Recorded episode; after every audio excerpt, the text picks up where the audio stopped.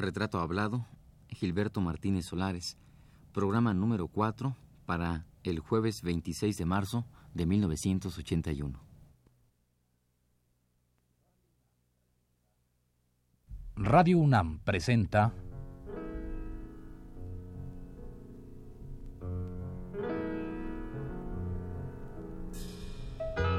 Retrato Hablado.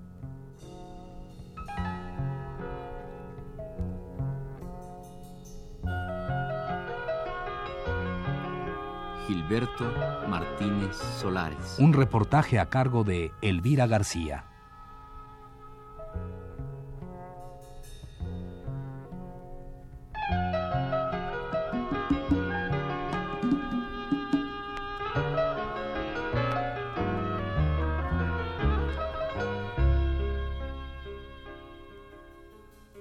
En este último programa de la serie sobre Gilberto Martínez Solares, queremos dar un rápido vistazo a la escena cinematográfica a partir de los años 30 hasta nuestros días. Para ello, echaremos mano de algunos fragmentos del capítulo 12 relativo al cine nacional, que está incluido en el volumen número 4 de la Historia General de México, escrito por Carlos Monsiváis y publicado por el Colegio de México.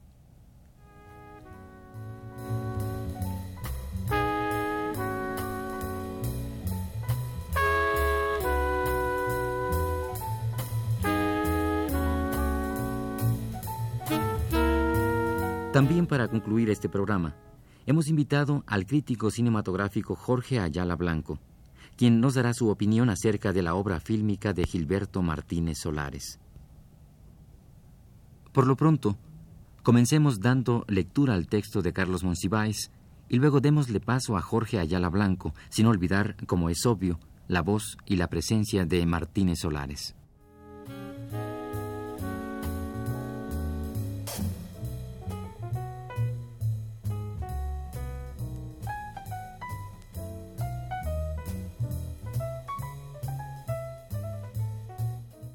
Monsiváis dice así.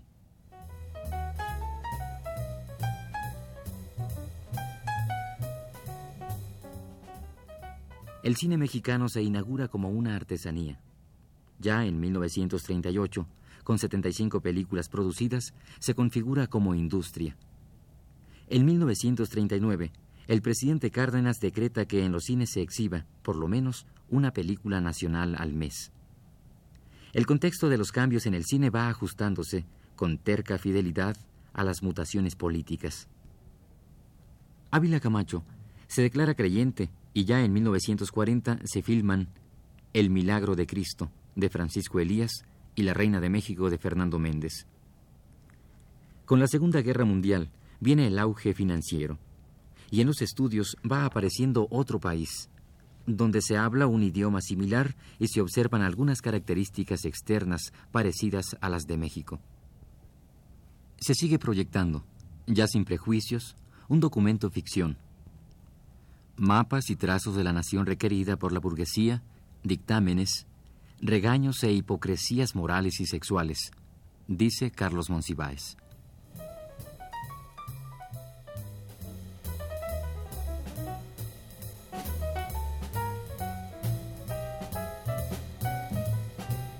Pero escuchemos ahora la opinión especializada de alguien que conoce a fondo la cinematografía mexicana, Jorge Ayala Blanco.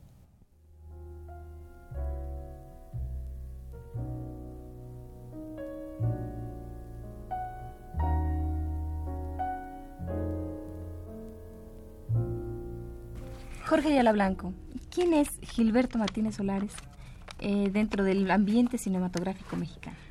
Bueno, mira, la obra de Gilberto Martínez Solares es extraordinariamente extensa, abarca más de 100 películas, es quizá uno de los directores más prolíficos del cine mexicano junto con Chano Urueta y no sé quién más, Miguel M. Delgado, y es un hombre procedente de Hollywood, no sabemos muy bien su formación, que empieza a hacer cine desde el año 37 hasta la época actual. O sea, abarca todas las décadas, todas las crisis y todas las depresiones del cine mexicano.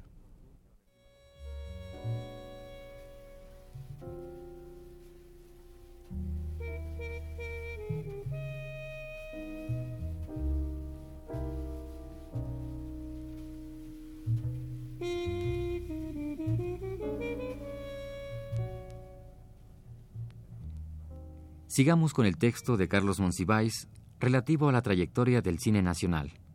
Monsiváis dice así.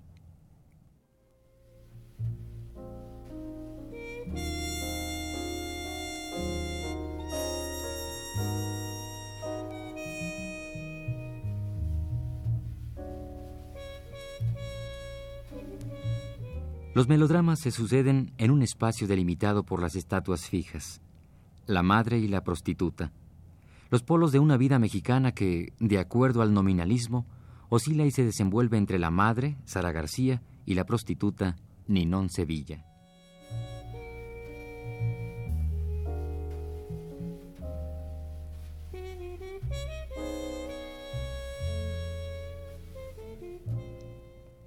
Y prosigue Monsiváis.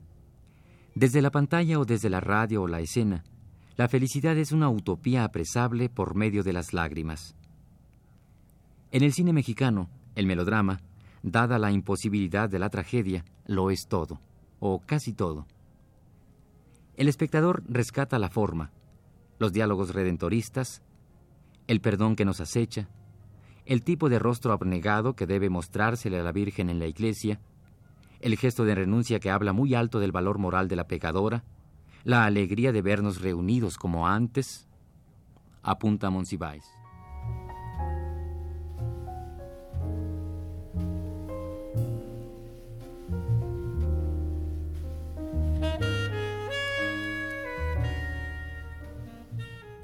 Pero dejemos hablar también a Martínez Solares, quien tiene su punto de vista muy particular acerca del cine que a él y a sus contemporáneos les tocó hacer.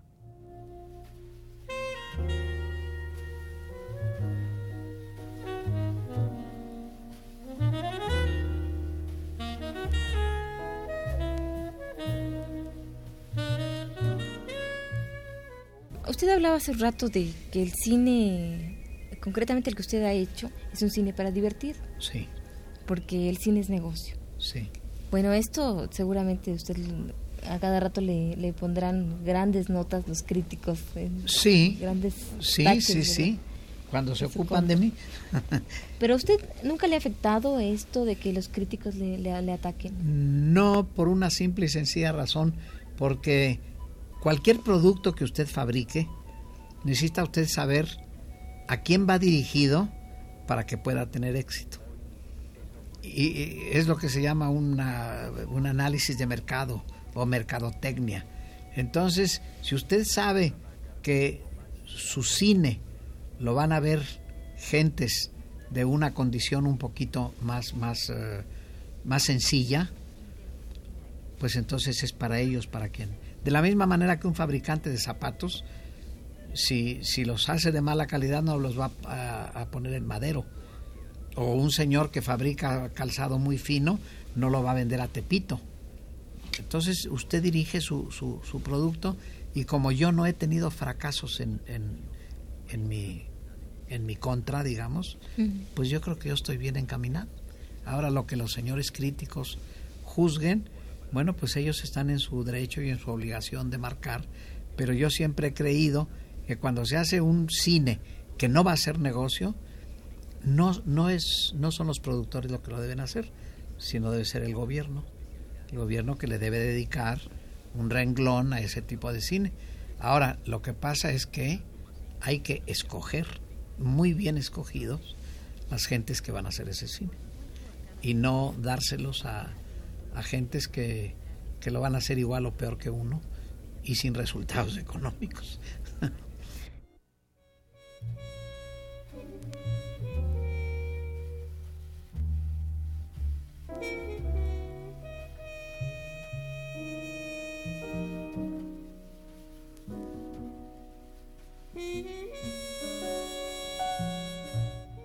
Pero también Monsiváis ha escrito mucho sobre el cine nacional. Revivamos, pues, su texto en otro fragmento que dice así.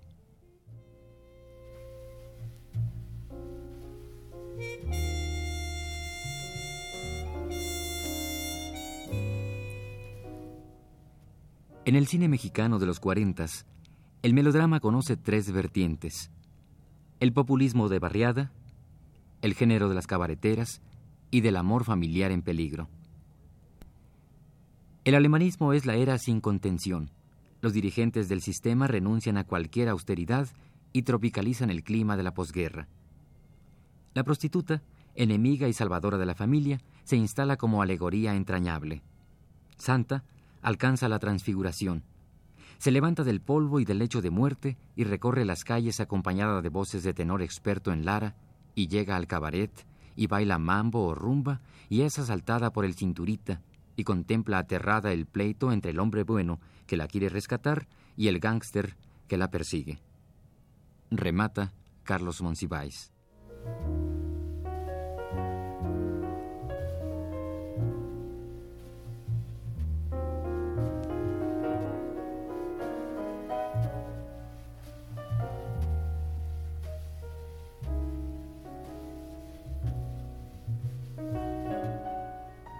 La trayectoria de Gilberto Martínez Solares es ampliamente conocida, digamos, de últimos años para acá, pero también se le ha criticado mucho porque, bueno, su cine es marcadamente comercial, como lo llamarían algunos críticos como tú. Yo no sé qué, juicio podrías tú hacer de la obra cinematográfica de, de, Gilberto Martínez Solares. Bueno, mira, en la medida en que el cine mexicano hasta el año 65 se empieza a dividir así en, en cine más o menos paralelo y cine comercial, puede decirse que es toda una época dentro del cine mexicano, ¿sí? O sea, que no había distinción en aquella época. O sea, no podía decirse una, en forma peyorativa cine comercial en el año 45. Pero no había otra alternativa. Actualmente sí, claro, sería aplastado con, una, con un adjetivo como el decir simplemente comercial. Pero, pero en su época no lo creo.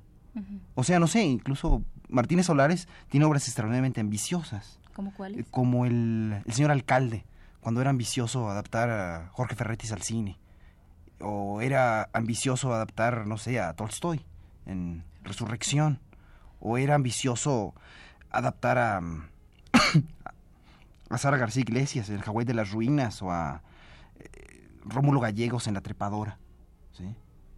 que con mucho no son las, las películas más interesantes de la obra de, de Gilberto Martínez Solares.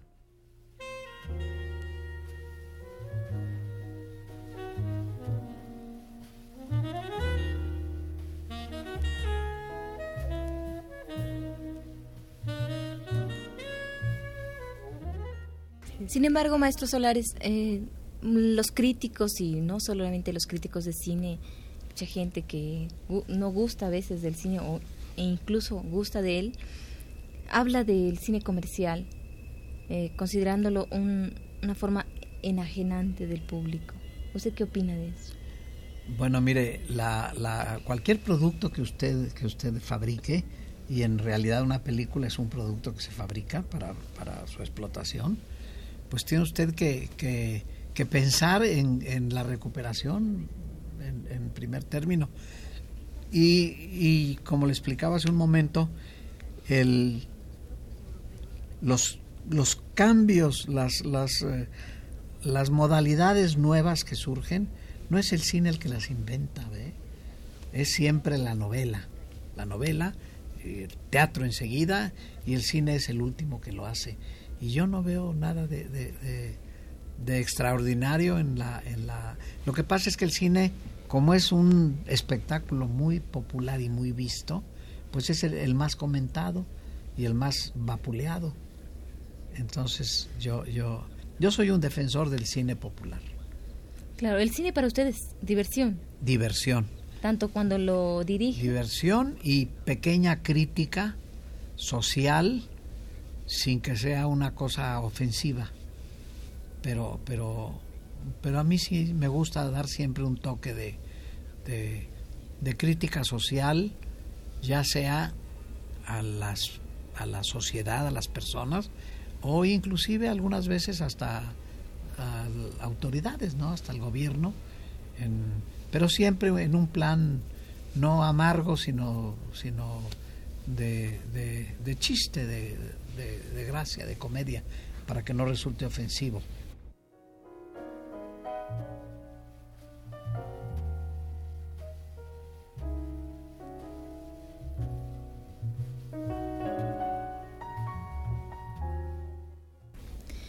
¿Cuál considera usted que ha sido la mejor época del cine mexicano?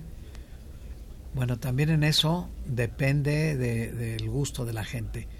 en los años 50, entre los 40 y los 50, se supone que fue la época de oro del cine, del cine mexicano.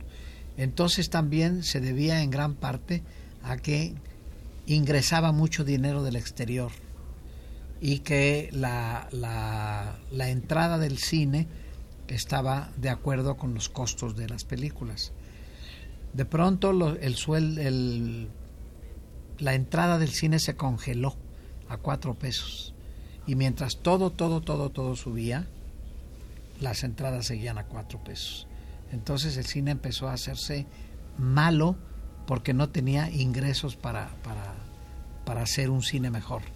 Y coincidentemente terminó la guerra, empezó a haber cine de otros países y empezaron a perderse los mercados eh, de Centro y Sudamérica, que eran mercados también que, que le rendían mucho, mucho dinero al cine mexicano.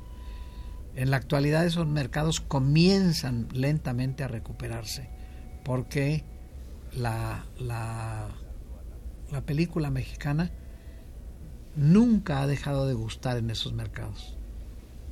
Sobre todo Centroamérica y mm, países como Venezuela, Colombia, Perú, Bolivia, Ecuador, todos esos gustan mucho del cine mexicano y está recuperándose la, economía del cine mexicano, pero más que nada porque los cines ahora han subido de, de precio, ahora ya no son cuatro pesos.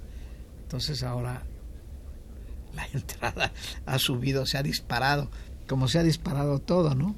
Y sin embargo la gente sigue yendo al cine. Sigue yendo al cine. Ahora se hacen entradas realmente que se queda usted asombrado de ver, de ver lo que, lo que, lo que el público va a ver.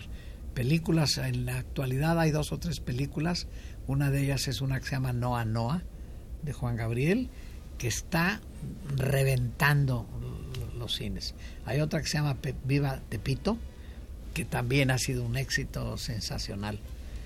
Y, en muchísimas ocasiones el cine mexicano hace mejores entradas que el cine americano, aunque se trate de producciones muy importantes.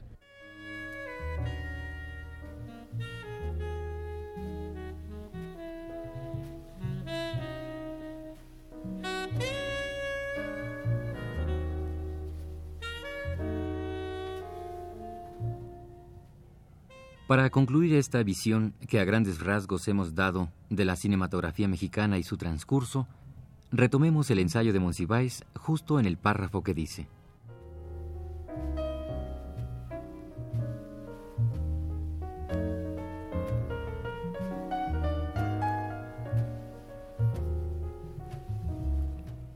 Ya para 1954, la clase media va dejando de reconocerse en las películas nacionales cuya frecuentación no extiende ya recompensas para el emergente esnovismo cultural. Todo lo contrario. El periodo 1954-1965 es oneroso. Crisis de credibilidad externa, pérdida de confianza interna y de las energías primerizas que se disuelven en falsos logros. Si la imitación se transmutó en un cine, a pesar de todo original, la autoparodia de los escasos hallazgos lo devuelve con rapidez a una industria de la imitación y el colonialismo, señala Monsiváis.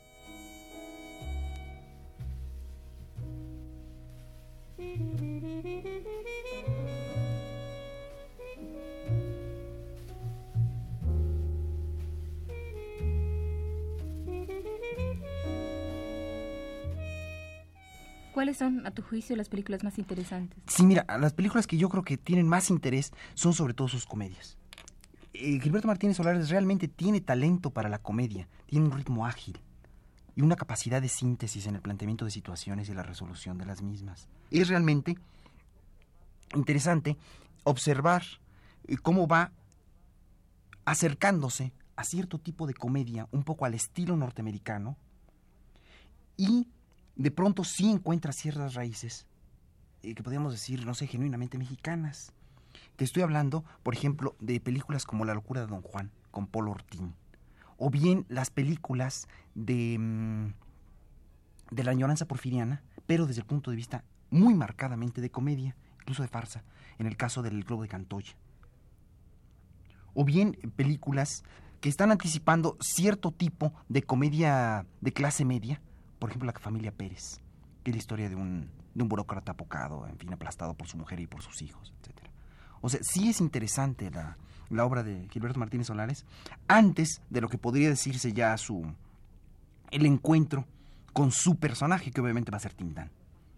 ¿Podríamos hablar de este encuentro con su personaje? Sí, mira, es eh, más que encuentro, es toda una transformación, tanto del estilo de, de Gilberto Martínez Solares, como del personaje mismo de Tintán.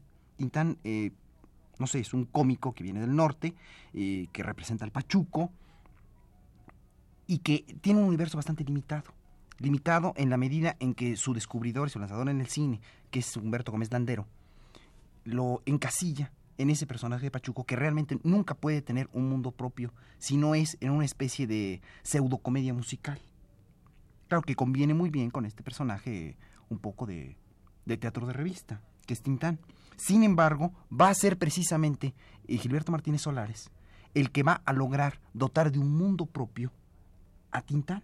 Para esto lo despoja de la leontina, lo despoja de los sacotes, de, los, de las corbatotas, etcétera, las características, digamos, exteriores del Pachuco, y va a encontrar un personaje popular, un pícaro, realmente irrespetuoso, que va a ser el personaje de, de Tintán, el Tintán que podríamos llamar el Tintán urbano.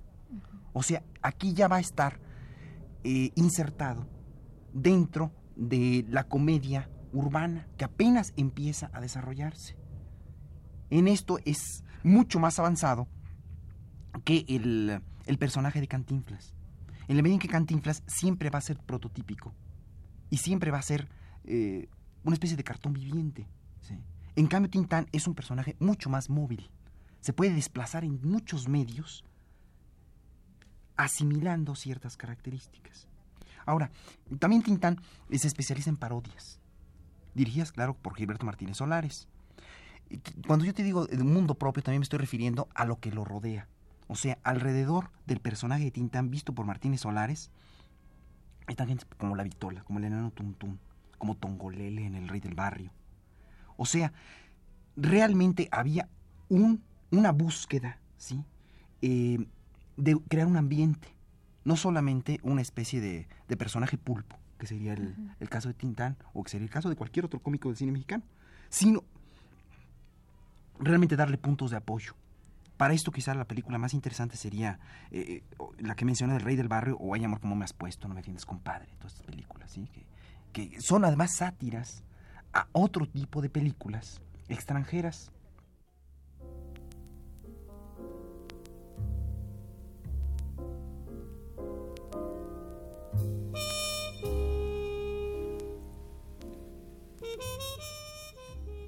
A partir de los 60, se empieza a hacer en México el cine de autor. Monsiváis señala que en esta época el cine gana adeptos en las universidades y se consolida a través de numerosos cineclubes que exhiben lo mejor o más nuevo de la cinematografía extranjera y algo de la nacional.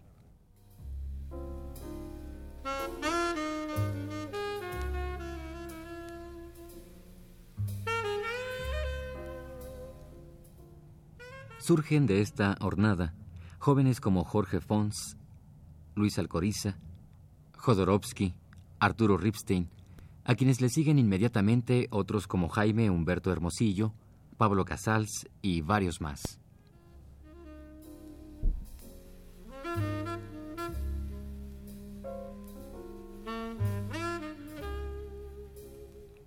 El destino final o actual de la cinematografía mexicana, después de un frustrado intento de nacionalización, es bien conocido por todos y no tiene objeto repetirlo. Lo mejor será, por lo pronto, concluir este programa escuchando la voz del cineasta al que dedicamos estos cuatro programas. Gilberto Martínez Solares.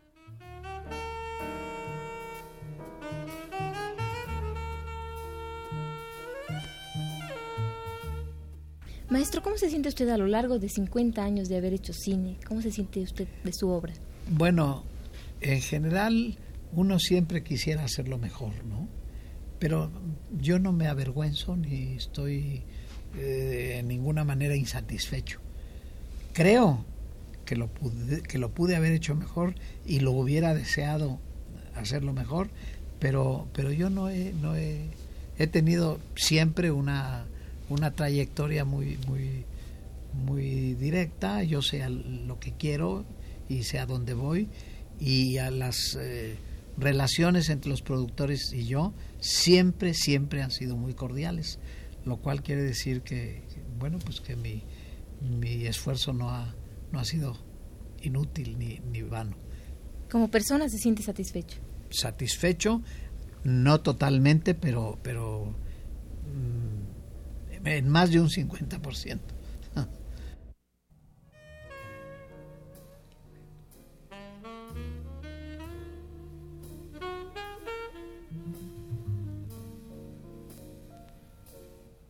Esta fue la cuarta y última parte del programa sobre Gilberto Martínez Solares. Gracias por su atención.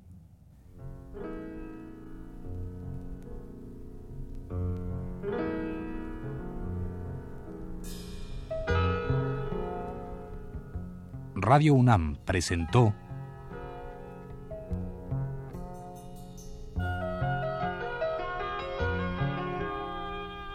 Retrato Hablado.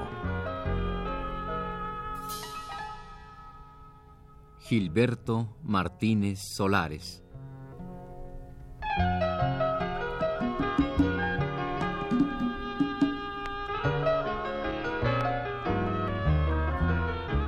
Reportaje a cargo de Elvira García.